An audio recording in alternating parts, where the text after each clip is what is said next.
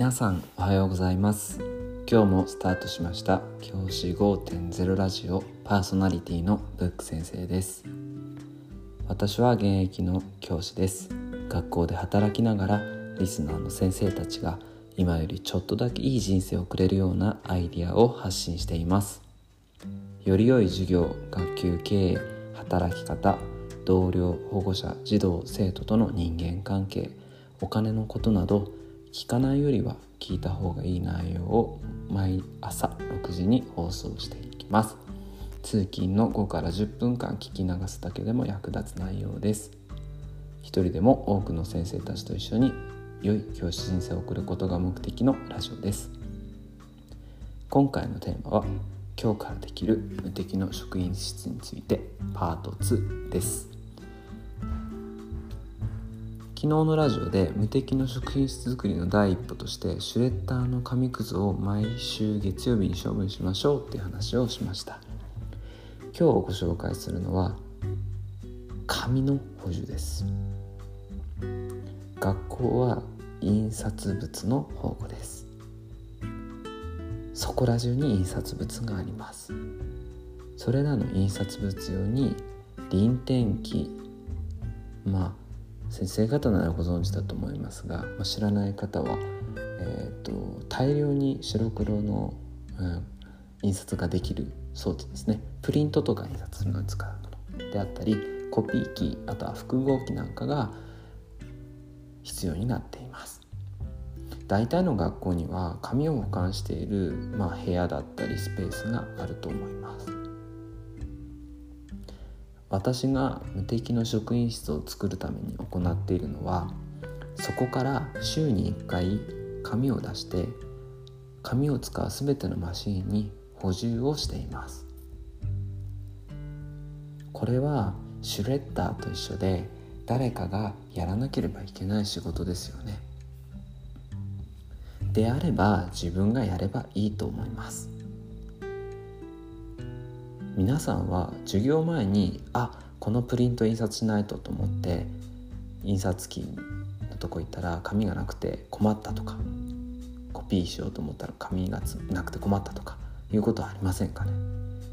私はよくあって急いでる時に限って紙なくなったりするんですよね。これは不思議なもんなんですけど。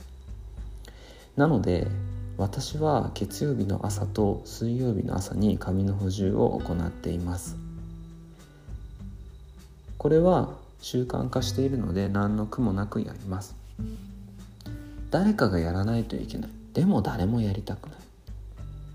こういうことを率先してやると同僚の先生あるいは事務の先生たち皆さんが助かり喜んでくれます。そうすることで無敵の職員室に近づきます。これもシュレッダーの時にお話ししましたが誰かが見てるからやるとか点数稼ぎでやるとかそういうのはなしにしましょう。やっぱりそれはかっこ悪いので。うんでも誰かは気づいてくれるといつか気づいてくれたらいいなくらいでやれるといいのかもしれませんね。やり始めた頃なんで私がやるんだって思うこともあると思います。今までやっていないことなので当然です習慣化するまで私もそう思ってました。毎月曜日と水曜日毎週髪を補充する時になんで俺やってんだよ？って思うこともありました。でも大体2ヶ月続ければ歯磨きと一緒になります。歯磨きしないと気持ち悪いですよね。なのでそれと同じところまで習慣化することで持っていくことができます。そこまで頑張ってみることをおすすめします。紙の補充はそんなに時間はかかりません。それぞれ紙が包まれている、えー、包装紙みたいなものを剥がしてそれぞれのコピー機臨転機、えー、複合機全てに紙を入れる。まあ大体 A4 の紙がなくなっているので A4 の紙を中心に入れる。そうすることで1週間あるいは2日から3日間快適に先生たちが印刷物をすることができます。それがより良い人間関係につながっていきます。今日の内容をまとめると無敵の職員室を作る行動として紙の補充を紹介しました。印刷物が多い学校では紙は誰もが使う必需品です。必需品です。すいません。月曜日と水曜日の朝の時間を利用して紙の補充を習慣化していきましょう。